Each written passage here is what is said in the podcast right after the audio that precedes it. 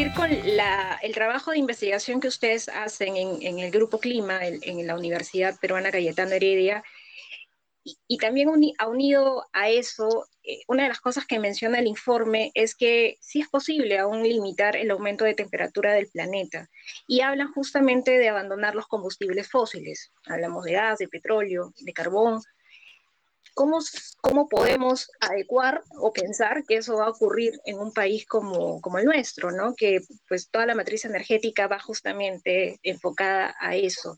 Coméntanos un poco del trabajo y cómo podemos también, eh, digamos, desde la ciencia dar posibilidades de, de, limitar esto, ¿no? como lo ha, advertido también Naciones Unidas. Sí, uy, esa, esa es una pregunta bastante cargada. Eh, por pero súper interesante. Primero, hay, hay, que aclarar, eh, no toda nuestra matriz energética es basada en combustibles fósiles, tenemos bastante eh, energía a partir de hidroeléctricas. No, no siempre las hidroeléctricas son buenas, tienen otros problemas como inundación en la, en la Amazonía. No, eh, no vamos a tocar eso, pero digamos que hay una, una un entendimiento de que hay otras formas de generar energía para la matriz energética que no necesariamente son a partir de, combustibles fósiles. Entonces esa apertura para tratar de innovar y buscar otras formas energéticas, como dice el mismo reporte, no energía eólica, geotermal, solar, nuclear incluso, puede eh, puede ser una salida. Pero más allá de la parte de matriz energética, toda nuestra economía está basada en la utilización de petróleo. Eh, ¿Cuántos eh, de nosotros reciclamos, tratamos de reciclar en verdad, tratamos de utilizar recipientes y tratamos de utilizar material que pueda ser reutilizado? Eh, eso suena súper bien, pero la ciudadanía puede hacer tanto, solamente hasta un punto. Se necesita cambios a nivel del sistema a nivel de cómo, de las acciones que toman los tomadores de decisión eh, en relación hacia dónde dirigir la economía, que, em, eh, por ejemplo, antes de la pandemia vimos la, reducción de, los, de las bolsas de plástico de un solo uso, luego en la pandemia, debido al tema de bioseguridad, se empezó a utilizar más. ¿Y cómo vamos a hacer ahora? ¿Hacia dónde se va a ir? ¿Vamos a usar papel? Que probablemente tenga un, eh, tiene un menor, este, una menor huella de carbono, una menor eh, generación de, de eh, dióxido de carbono, pero a la vez, ¿de dónde va a salir ese papel? ¿De dónde lo vamos a traer? Entonces, ese pensamiento sistémico es sumamente necesario.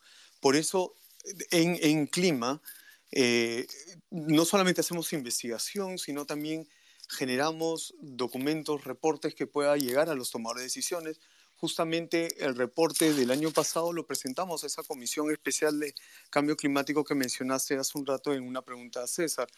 Eh, y nosotros ahí hablábamos de tres, tres, puntos o tres recomendaciones fuertes, ¿no? Eh, hacer evaluaciones de riesgo a nivel de, de las ciudades, especialmente, sobre medidas de mitigación, adaptaciones que se tenían que hacer para poder incorporar eh, algunas, algunas acciones directas a cómo vamos a eh, responder al cambio climático y a los efectos del cambio climático.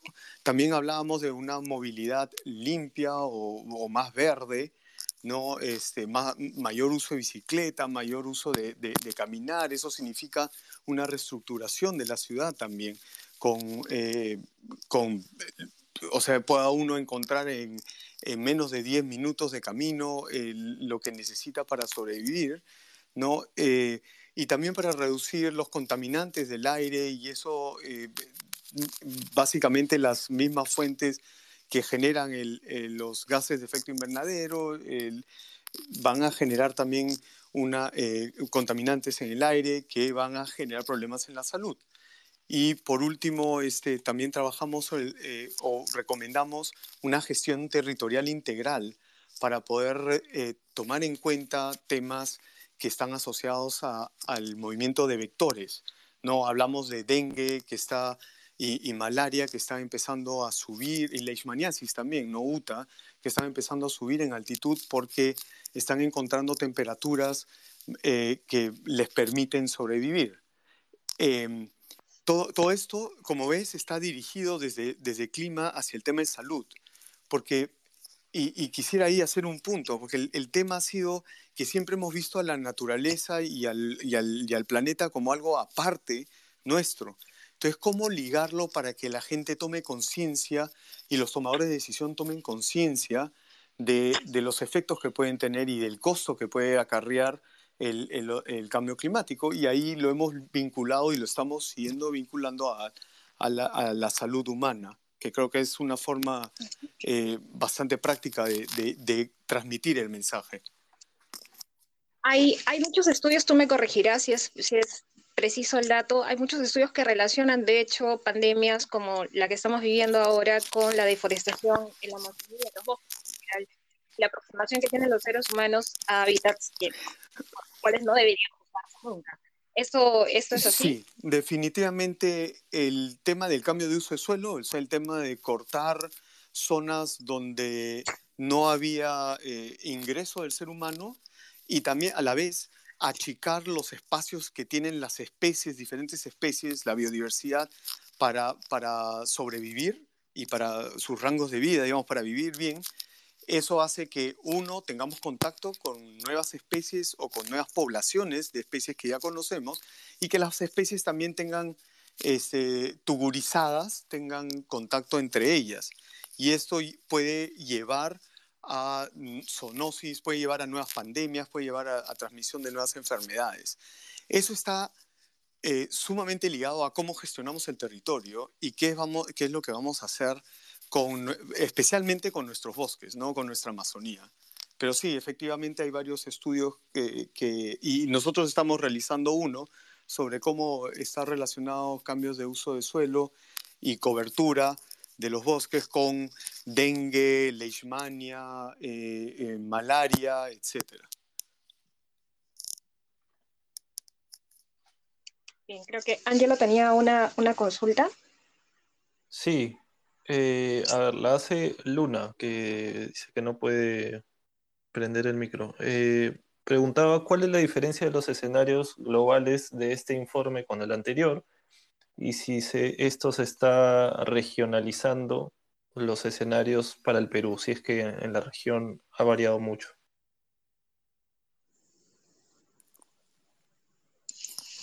A ver, quizá, no sé Armando César, ¿quién, ¿quién quisiera tomar la posta primero? No sé, César, ¿quieres tú?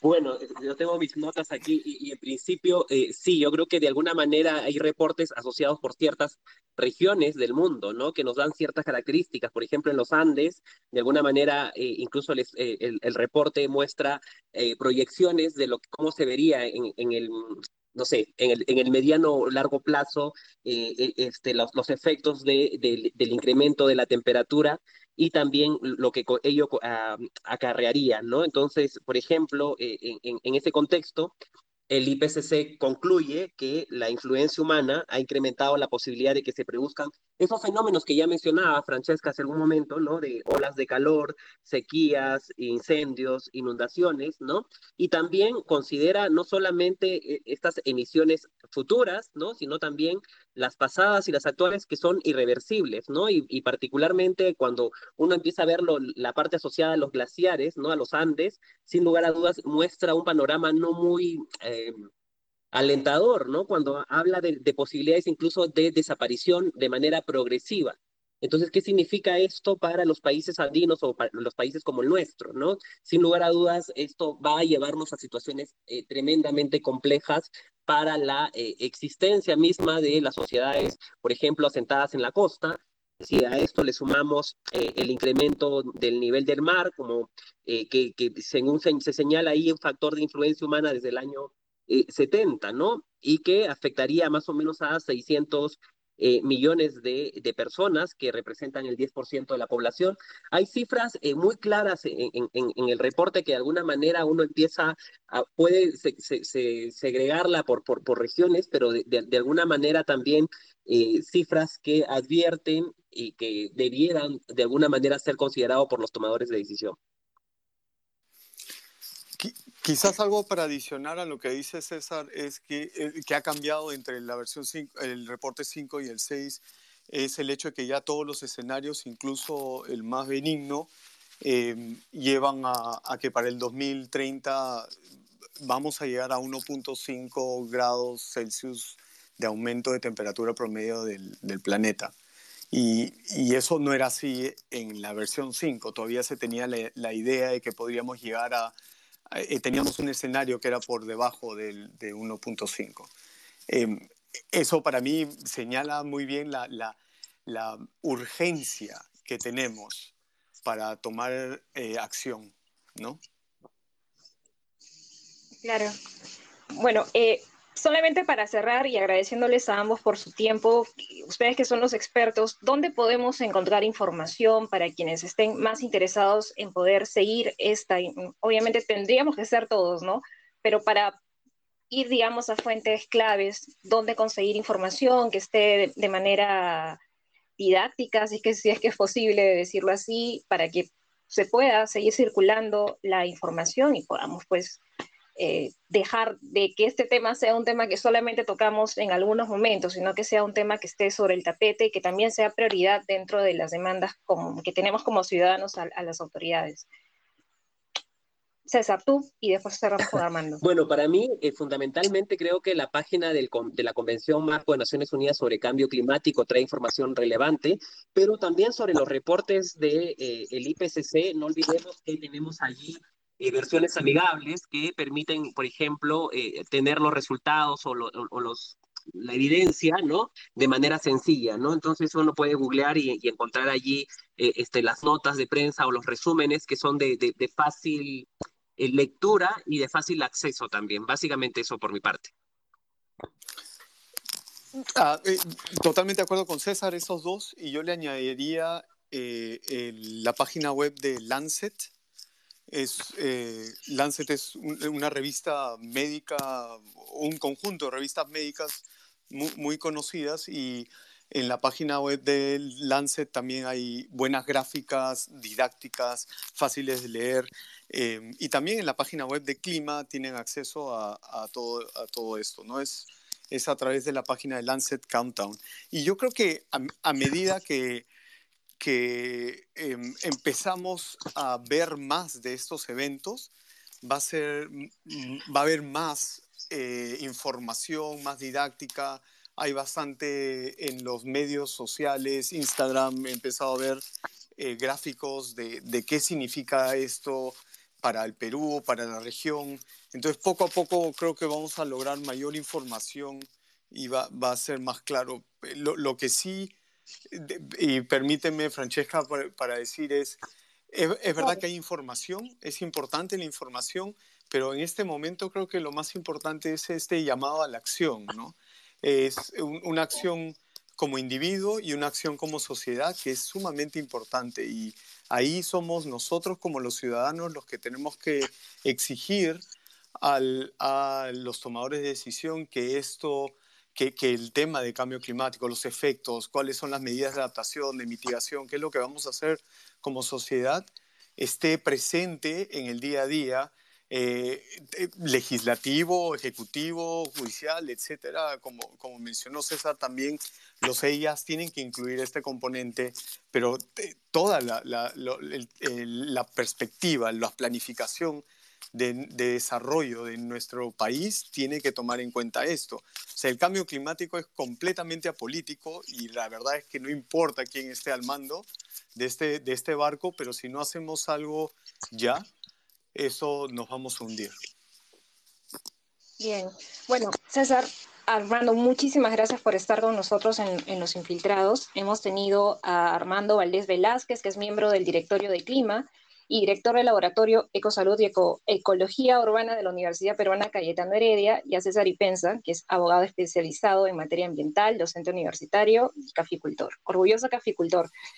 Muchas gracias a ambos por darse el tiempo. Esta entrevista va a quedar grabada, luego vamos a estarla colgando en, nuestra cuenta de Spotify y pues ahí la van a poder ver y escuchar, mejor dicho, las veces que gusten. Muchas gracias a ambos por, Muchas gracias, por la invitación. Gracias. Y el café de César es buenísimo, ¿ah? por cierto. Gracias. Por favor. Gracias. Hasta luego.